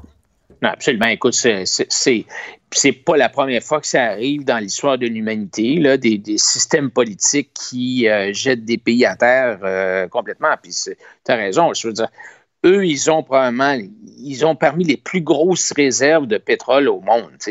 Alors, euh, non, c'est important d'avoir, c'est pas seulement d'avoir des ressources naturelles, c'est qu'il va il faut avoir un système économique ou politique qui permet justement de, euh, d'exploiter ces ressources-là. Les exploiter, évidemment, selon les meilleures pratiques environnementales, on est d'accord avec ça, mais si tu les laisses dans le sous-sol en disant Oh non, non, non, non, on va rien exploiter. Puis c'est un peu le cas, c'est un peu le, le, le cas au Québec. Je vais donner l'exemple du gaz naturel. Hmm. On a au Québec des ressources de gaz naturel propre extraordinaires sur la rive sud du Saint-Laurent, entre Québec et Montréal. On les exploite pas. On les exploite pas. Et tu sais pourquoi? Parce que le raisonnement des environnementalistes, c'est de dire, ben, si on les exploite, on va, ça va créer des gaz à effet de serre. Oui, mais si ça sert, ce gaz naturel-là, à remplacer, par exemple, du charbon. Mettons qu'on sort le gaz naturel, puis on l'exporte euh, vers la Chine ou euh, vers des pays qui utilisent le charbon. Ben, si tu regardes l'environnement pour la planète, si tu regardes l'ensemble de la planète, la planète va être gagnante parce qu'on remplace du ben charbon par du gaz ben naturel qui est beaucoup moins polluant. Et de, toute façon, et de toute façon, on a besoin d'énergie. Fait que si on ne produit pas de l'énergie, il va falloir l'acheter d'ailleurs. Qu'est-ce qui est mieux, l'acheter d'ailleurs ou produire notre propre énergie? Ben oui, évidemment. Alors, c'est ça. Donc, euh, plus tu est efficace dans. Puis, le, capitalisme, ça a ça comme avantage, c'est que les entrepreneurs, ils ne veulent pas gaspiller de ressources. Hein? Ils veulent toujours essayer de sauver de l'argent pour faire plus de, plus de, plus de profit. Donc, si tu es capable d'utiliser moins de ressources pour produire la même chose, que ce soit des ressources monétaires, que ce soit des ressources humaines, que ce soit euh, des matières premières, si tu es capable d'être plus productif, éliminer le gaspillage, ben, tu produis plus avec le, même input, si tu veux. alors, tu es gagnant. Puis, euh, puis en même temps, si tu pollues, les gens maintenant, les consommateurs sont sensibilisés à la pollution. Si tu pollues, ben, les gens peut-être iront pas acheter ton produit en disant écoute, c'est trop, euh, c'est trop dommageable. Donc, tu as tout intérêt toi, comme capitaliste, à essayer de moins polluer euh, parce, que, parce que justement, maintenant, les gens sont sensibilisés à ça? Oui, puis tu sais, l'autre aspect aussi, c'est que ça, peut avoir cet, esprit d'innovation-là, puis de, recherche de Regarde, par exemple, j'écoutais bon, Donald Trump là, hier, avant-hier, sur son, discours là, euh, suite euh, aux attaques euh, qui ont eu lieu au Moyen-Orient. Il disait, entre autres, nous, aux États-Unis maintenant, là, on est indépendants au niveau énergétique. Mm. Et donc, ce qui se passe au Moyen-Orient, ça a pu la même importance géopolitique que ça a pu Parce- avoir parce dans les avant- années de Jimmy Carter. Parce qu'avant, était- avant, on faisait des guerres puis tout ça pour pouvoir s'approprier des ressources de pétrole. Maintenant, on n'en a plus besoin de votre Christie de pétrole. Exactement, parce que les États-Unis maintenant sont rendus indépendants au niveau énergétique. Ils exportent du pétrole, alors que, si tu te rappelles, dans les années 70, tu sais, la crise du Ben oui. Les- les- le prix qui avait explosé, les, l'OPEP, euh, tu sais, on faisait la queue à- aux stations-service pour avoir de l'essence. au Québec, si on était intelligent, on pourrait être indépendant du point de vue de l'énergie. On pourrait. Je pense Ben oui, qu'on a en assez de ressources euh, énergétiques, puis on, on- on pourrait dire, regarde, on n'achète plus de ressources de l'extérieur. Oui, et, et on serait gagnant comme ça. Et la planète, comme je te dis, serait gagnante parce qu'on a de l'énergie propre, que ce soit de l'hydroélectricité ou du gaz naturel, qui pourrait justement euh, éliminer ou réduire la consommation de charbon qui, euh, qui est plus polluante. Hmm. Non, non, mais écoute, il- ça, on devrait enseigner ça à l'école. Des fois, je parle à mes enfants, puis tu sais, on leur enseigne la critique du capitalisme. Ça, on enseigne ça à l'école, au cégep, puis tout ça, le mauvais capitalisme. Ce serait le fun aussi d'enseigner aux jeunes les bienfaits du capitalisme aussi. Il y en a des bienfaits, on leur enseigne pas ça. Non, mais tu as raison. Tu qu'à regarder l'exemple du Venezuela, de la Corée du Nord, de Cuba. je veux dire, Tu sais, puis, c'est pour ça que l'URSS euh, s'est écrasé. euh, puis ce qui a fait que la Chine a réussi à sortir 400 ou 500 millions de Chinois de la pauvreté, c'est pas le système communiste, là. c'est tout simplement qu'il y a eu une ouverture euh, au, au, euh, au libre marché qui a fait que les Chinois, finalement, ont réussi à s'enrichir. Et que, l'Inde, il n'y avait aucune classe moyenne avant. Tu avais des très riches et des très, très pauvres. Maintenant, il y a une classe moyenne. Il y a des gens qui peuvent s'acheter des autos, des maisons. Il y a une classe moyenne. C'est grâce à la mondialisation. C'est grâce au capitalisme. Oui, puis regarde en URSS, par exemple, l'URSS qui avait comme nationalisé finalement son agriculture, c'était un, désastre, c'était épouvantable. Et finalement, l'URSS a dit aux fermiers, écoutez, on va vous permettre de garder 10% de ce que vous réussissez à faire pousser. Là. C'est garder 10 de, de ce qui pousse dans vos champs, puis euh, euh, l'autre 90% donnez-le à l'État. Ben, ce 10 %-là a fini par fournir 90 de la nourriture, de la production agricole en URSS. Pourquoi? Parce que les, les agriculteurs avaient un intérêt pécunier financier à ce que ce 10 %-là, ce petit bout de terre-là qui leur appartenait, soit productif. Puis, euh, ils pouvaient faire de l'argent avec ça. Alors, tu sais, c'est toujours une question d'incitatif. Tu sais, l'être humain, il fonctionne avec des incitatifs. Puis c'est vrai dans tout. Puis que si, ce si soit tu dans- dis à l'être humain, tu vas pouvoir améliorer ton sort à toi, ben là, ça va l'intéresser. Comme disait Michael Douglas dans Wall Street, greed works. Ouais, c'est bien puis- cette phrase-là? Exactement. Ou c'est l'incitatif contraire, c'est que si tu n'es pas productif ou si tu gaspilles, ben tu vas, tu vas te faire sortir, tu vas perdre ta job, tu vas perdre ton, tu vas perdre ton entreprise. C'est un peu le problème qu'on a. Tu on, on regarde les, les entreprises euh, monopolistiques ou les entreprises qui appartiennent à l'État. Moi, j'ai rien contre les fonctionnaires et les gens qui travaillent à l'SAQ euh, ou chez Hydro-Québec, mais, mais ce sont des êtres humains qui, qui ont des incitatifs qui sont différents que quelqu'un qui travaille chez Provigo ou chez Métro. Sais, chez Métro, chez Provigo, tu le sais, il faut que tu sois productif, tu ne peux pas gaspiller, il y a de la concurrence. Si tu gaspilles puis que ça fait que euh, ta cacane de, de poids coûte plus cher chez Provigo que chez Métro, ben les gens vont aller l'acheter chez Métro, puis tu risques de, de perdre ta job chez Provigo. Le problème, c'est que quand tu es chez Hydro-Québec ou à la SAQ, ou si tu travailles dans un hôpital public au Tu perds Québec, pas ta job. Même si ça va mal, même si ça va mal, même si c'est tout croche, même si les gens attendent 15 heures pour aller à l'hôpital, pour aller à l'urgence, tu perds pas ta job. Donc, c'est ça. ça. là. Donc, on- c'est quel est l'incitatif à faire mieux ta job, à être plus performant? T'en as pas d'incitatif. Parce que que tu travailles bien, que tu travailles mal, que tu sois efficace ou pas, tu gardes ta job. Fait que c'est- ça qu'il faut enseigner, je pense, euh, à l'école. Merci beaucoup, Adrien. C'est tout le temps qu'il nous reste. Profite du soleil pour nous.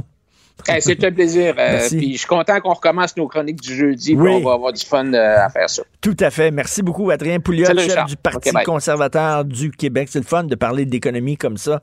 Vous écoutez Politiquement Incorrect. Politiquement incorrect. Martino, il aurait pu être humoriste.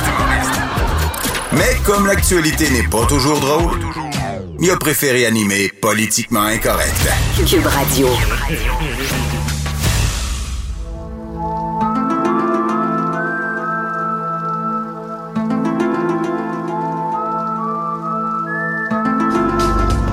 The Matrix is a system, Neo. That system is our enemy. But when you're inside, you look around, what do you see? Businessmen, teachers, lawyers, carpenters, the very minds of the people we are trying to save. But until we do, these people are still a part of that system, and that makes them our enemy. Wow! Alexandre Moranville-Ouellette sur la théorie des complots. Salut. Bonjour, Richard. Qu'est-ce qu'on vient d'entendre? C'est qui ça? Morpheus, célèbre personnage du film The Matrix. OK, c'est La un Matrice. extrait du- Tout à fait, du tout à fait, un extrait directement du film La Matrice, euh, 1999. hein? Un des plus grands films de science-fiction jamais Un fait. des plus grands Euh, films de science-fiction jamais fait, effectivement. Et puis un film, il y a des philosophes qui ont écrit des livres sur Matrix puis tout ça, là, parce que bon, ça pose la, la- la fameuse question est-ce qu'on vit dans la réalité ou on pense que c'est la réalité, mais finalement, c'est comme un rêve? Absolument. Puis c'est ce film-là, d'ailleurs, moi, la, la Matrice, euh, une des fois où je l'ai vu, je l'avais déjà écouté évidemment quand j'étais plus jeune, mais euh, mes profs de cégep, entre autres, hein, il y a beaucoup de profs de philosophie au cégep qui font Qui visionner. ce. Ben, absolument. Ben oui. Parce que ça, ça rappelle euh, tellement de théories. Euh, ça fait quasiment 2000 ans, là, même un peu plus, que euh, ce genre de théorie-là autour des cinq sens, hein, parce que ça, ça présuppose, là, si tout ce qu'on a comme réalité observable autour de nous euh, se fie à nos cinq sens, qu'on n'a pas d'autre manière dans Mhm. la vie de percevoir ce qui nous entoure autre que nos cinq sens. Nos cinq sens sont contrôlés par notre cerveau. Si on contrôle les cinq sens, est-ce qu'on contrôle la réalité effective autour de nous?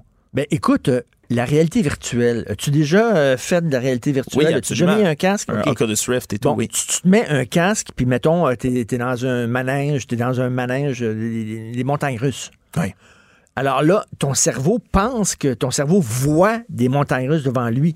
Ton cerveau euh, réagit comme si tu étais dans, dans des montagnes russes. Tout à fait. Et là, tu as, un sentiment de vertige, tu as un sentiment de peur, tout ça, parce que ton cerveau ne sait pas que les images que tu lui envoies sont fausses. Exactement. Et c'est pour ça qu'aujourd'hui, on s'en va pas dans les, euh, dans les complots d'aliens, dans les trucs complètement faussés, parce que euh, même les plus grands, que ce soit des physiciens, des philosophes, euh, des mathématiciens, des scientifiques éminents autour de la planète, sont pas capables de s'entendre autour de ce truc-là, parce que le, le constat, si on, c'est la beauté un peu de la science, si on veut, c'est qu'en ce moment, avec nos outils actuels, on pourrait très bien être dans une simulation et ne jamais le savoir. Je te pose la question philosophique de The Matrix, Alexandre. Ouais. Si je te donnais la pilule bleue, la pilule rouge, si je te donnais la pilule bleue, si je te permettais d'avoir une, de vivre une vie fantastique, extrêmement heureuse, mais qui est fausse, mais tu ne sais pas que ta vie est fausse. OK? Tu, tu vivrais comme endormi dans le coma, mais tu aurais une vie magnifique. Est-ce que tu accepterais ça? Ou tu préférais voir la réalité telle qu'elle est, même si elle est laide? Moi, je pense que je, moi, je suis vraiment quelqu'un d'inquisiteur dans la vie, puis j'ai toujours besoin de savoir la vérité euh, où je m'en vais. Je, je ne supporte pas le mensonge. Honnêtement, Mais tu ne saurais pas. je, ouais, je, je- je sais. Tu ne saurais pas que c'est un mensonge. Je pense que je voudrais pousser. Je au te maximum. donnerais la meilleure vie au monde, Mm. mais tu- ça serait pas la- la réalité, mais ton cerveau croirait que c'est la vraie vie. Et laquelle tu prendrais, toi, Richard? Ben, je sais pas. Je, te- je- me pose la question, question, je sais pas. Difficile question de philosophie. Puis on remonte jusqu'à Platon. hein. L'allégorie de la caverne de Platon, c'est essentiellement ça. On rappelle, euh, selon Platon, là, il mettait l'hypothèse, la, théorie sur laquelle des hommes euh, et des femmes là, vivant au bas d'une caverne, étant nés là, enchaînés, ne peuvent pas en sortir. Euh, Ils sont dos au soleil, à un feu, et tout ce qu'ils peuvent percevoir, ce sont les ombres projetées par le feu sur le mur de la caverne. C'est leur seule réalité. Et pour, pour eux autres, le monde, c'est ça. Le film The. Room, Room, le petit gars Oui. qui vient au monde dans une petite chambre. Puis qu'il y a aucun- Puis, et- puis il a aucune idée de c'est quoi le, le- le vrai monde. Il a jamais vu une forêt, il a jamais vu une chute de l'eau, etc. Lui, la réalité, le monde, c'est ça. Exactement. Même, même mes hypothèses que le Truman Show, par exemple. Oui, Truman Hein? Show. Un, un autre excellent Ah, film. Quel grand film. Un grand film dans lequel on se rappelle Jim Carrey là, qui joue euh, Truman, qui est dans une, la même ville toujours, puis qui vit exactement la même chose et que dans le fond c'est un, un reality show, une télé-réalité. Pour lui, la réalité, Euh, c'est ça. La réalité, Donc, donc mais ça. de Matrix, je vais nous parler de ça parce qu'il y a des gens qui croient vraiment qu'on vit comme dans un genre de, de fausse réalité. Ouais, bon, il y a des gens qui, qui croient vraiment, hein, qui croient dur comme fer, puis qui euh, de, discerner les limites de cette réalité-là. Et c'est ce qui est assez intéressant. Euh, Nick Bostrom, qui est un des plus éminents philosophes au monde sur la question, c'est un Suédois euh, de l'Université d'Oxford, entre autres, qui a émis toutes sortes de travaux, qui travaille, entre autres, avec des, des chaires de recherche transhumanistes pour essayer de comprendre ce phénomène-là. Pas nécessairement qu'il y croit, mais lui est vraiment intéressé par la question. Lui, il émet, il y a trois affirmations, puis il dit c'est certain qu'il y en a une de ceux-là qui est correcte. La première est qu'aucune civilisation a déjà eu ou aura jamais le potentiel de créer une simulation informatique aussi puissante. La deuxième, c'est qu'aucune civilisation qui va pouvoir l'atteindre va vouloir le faire. Puis la troisième, c'est que la probabilité qu'on soit dans une simulation est très proche de 1.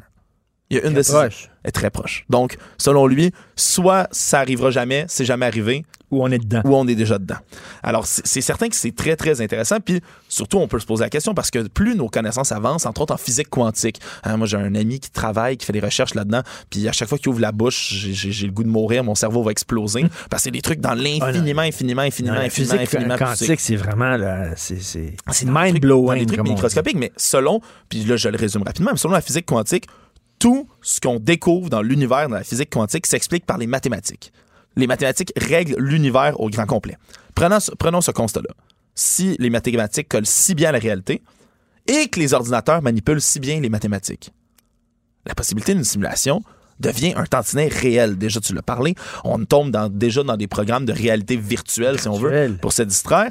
C'est bien spécial. Par contre, pour ceux qui y croient dur comme fer, et j'ai vu entre autres quelques forums de gens qui mettent des photos, ils vont voir une espèce de halo spécial autour du soleil, entre autres, ou qui vont mettre toutes sortes de choses en se disant, voilà la limite du programme. Parce que, prenons cette hypothèse-là. On tient pour acquis que euh, y a une, on, on est dans une simulation informatique, il y a de l'énergie en quantité finie pour alimenter, si on veut, ce programme-là.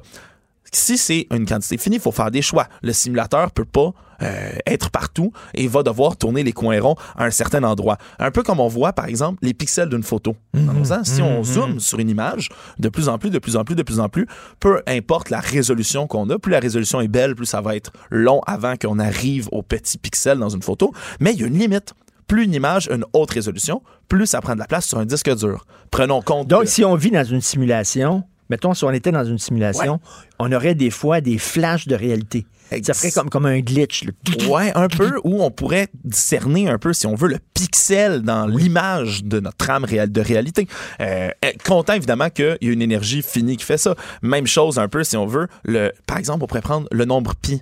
Hein, Richard, qui s'étire jusqu'à l'infini, le nombre de virgules après pi. Pi, qui est une formule qu'on retrouve dans tout ce qui est sphérique à peu près dans, dans l'univers, dans notre univers connu. Euh, si même un ordinateur ne peut pas calculer les infinies variables de pi, il devrait y avoir une limite quelque part dans un programme. Donc, c'est certain. Mais même selon les scientifiques, ils disent on n'a aucune preuve qu'on est dans une simulation, mais on n'a aucune preuve qu'on n'en est pas dans une. Donc, même les plus éminents scientifiques disent. Ben, tu sais, quand tu rêves, Exactement. c'est la réalité. Quand tu rêves, là, tu as peur, puis ou tu as, du fun, puis tout ça, parce que moi, des- ça m'arrive souvent, il y a des rêves récurrents. hein. ça m'arrive Ouais. souvent de rêver que je vole, puis je tripe au bout, là, puis je vole pour vrai. Qu'est-ce là. que tu prends avant de te coucher? Non, Je veux la même chose.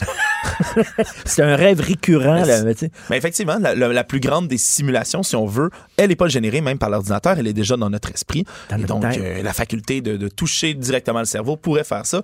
Quoi qu'il en soit, la- c'est ce qui est beau avec la science, hein, c'est qu'en ce moment, tant qu'on n'a pas de preuves, on peut rien affirmer, mais on peut rien nier non plus. Alors, euh, au-delà de toutes les théories flyées que je t'ai apportées, Richard, celle-là très est très intéressant. poussée matière à réflexion. Très intéressant, ce Matrix. Je suis un grand fan de ce film-là. Merci beaucoup, Merci à Alexandre.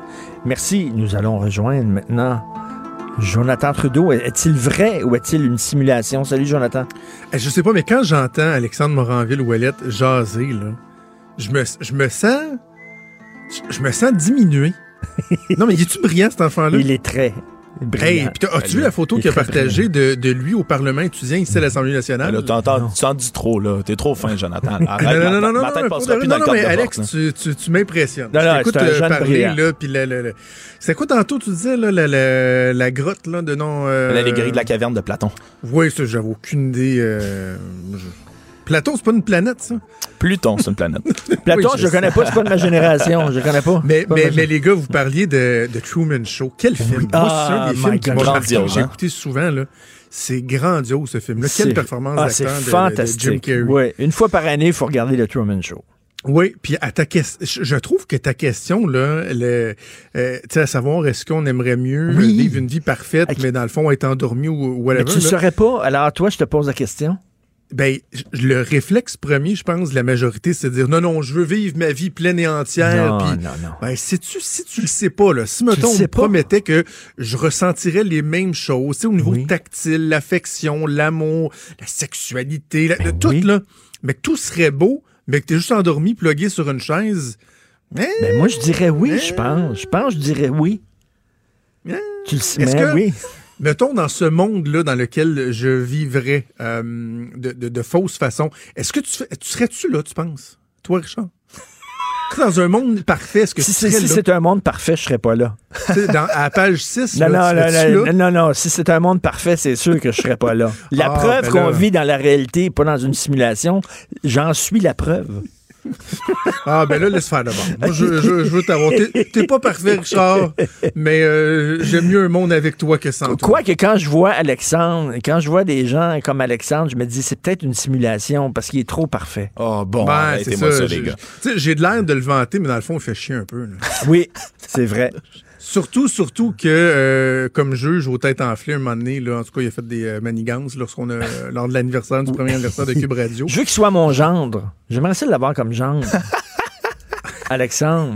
Il me dit ça depuis la première journée où je suis arrivé C'est au bureau. vrai. Je dis, Ouais, le en genre que j'aimerais avoir. Ben, tu serais certain que ta fille, elle l'échappera pas, là. Non, non, ouais, avec un gars de même, là, je pourrais dormir sur mes trois oreilles. Là, c'est rendu moi la tête enflée, les gars. là, Par contre, j'ai déjà vu Alexandre sur le party. Il est capable. il, est, il est- il est- il est capable. Tu vas nous parler de quoi, mon cher? Hey, juste- Jonathan? au moment où je te parle, imagine-toi donc, tu connais Alain Laforêt, notre collègue de TVA. là? Oui, ben oui. Alain Laforêt vient d'aller braver le froid pour m'apporter un café Starbucks. Il est là, là, il est en studio à côté de moi. Non, mais c'est-tu pas un, par- un partenaire incroyable? Eh, Ça, c'est gentil. Un peu ça, grognon, c'est mais, vraiment euh, on gentil. l'aime. Jean Martineau. Je vais aller chercher, je vais aller chercher un thé, un café, une traite de grognon. C'est la dernière fois en 2000. merci. Euh, merci. Alain Laforêt, mesdames et messieurs. Euh, hey, grosse nouvelle hein, concernant Nathalie Normando qui demande Eh, l'arrêt mais, des mais- mais procédures. sais-tu quoi, là? Je, je- je la comprends tellement. Ça fait quatre ans que ça dure. Là. Elle était cœurée. Elle peut-tu get on with her life, comme on dit en anglais? Ben, écoute, je ferai pas l'ouverture de mon show euh, là parce que de, de un, on n'aura pas assez de temps. euh, Mais euh, j'ai ressorti une chronique que j'ai écrite. Puis à l'époque, on faisait de la radio ensemble, donc je me souviens qu'on en a parlé en long et en large. J'avais écrit cette chronique-là le 19 décembre 2017 où je disais le titre c'était Le procès Normando doit se tenir. Parce que c'est la première fois que l'arrêt Jordan avait été invoqué et c'était pas par Nathalie Normando comme telle, mais les avocats des autres co-accusés. Puis moi, je disais non, non, regarde, il faut que ce procès-là se tienne parce que sinon, il y aura toujours une espèce de petit nuage au-dessus de sa Mhm. tête. Mais te rends compte que ça fait au-dessus de deux ans déjà de ça? Ça? deux ans encore. Ça pas d'allure. Et quand il a dit dans, dans son texte que ça fait trois ans, neuf mois et 27 jours euh, qu'elle a été euh, arrêtée, que c'est donc 1390 Puis elle veut un procès. Elle le demande. Ben oui, là, On en veut exactement. un. Exactement. Donc, euh, je- on va en parler avec, euh, avec Puis elle collabore. la- C'est pas c'est, tu sais, elle collabore au Ben, bout. c'est- pas, c'est pas de sa faute, les délais. Ben oui. Ce n'est pas de sa faute, donc on peut, on peut difficilement lui en vouloir de demander un arrêt des procédures, mais sur euh, l'aspect, bon, je vais donner mon opinion d'ouverture euh, de show, mais sur l'aspect technique, on va s'entretenir avec euh, l'excellent avocat maître Vincent Montmini qui va nous euh, parler un peu de la procédure, comment ça fonctionne, et tout ça, évidemment, on va suivre ça de façon euh, assidue au cours euh, des prochains jours, prochaines semaines. On va t'écouter, bien sûr, avec Maude ici. Merci beaucoup à Hugo Veilleux à la recherche, au stimé ou toasté Fred euh, Rio à la technique, à la console et parfois. toasté. Oui, je parlais de Gwyneth Paltrow qui a avant une machine qui stime le vagin. Hey, Oui, ben oui. Et ça, c'est tellement dangereux. Là. Elle stime Tout ce le que cette vagin. fille-là prône. Tu sais, ma blonde est gynécologue, tu sais, Oui. là. Elle a capote. Quand elle entend parler de Gwyneth Paltrow, elle, Elle est est fo- folle. elle est folle furieuse. Puis là, elle va avoir son show à ouais, Netflix. c'est ça. n'a Ouais, pas de bon vrai. sens. Alors, euh, on se reparle demain à 8 h. Passez une excellente journée politiquement incorrecte.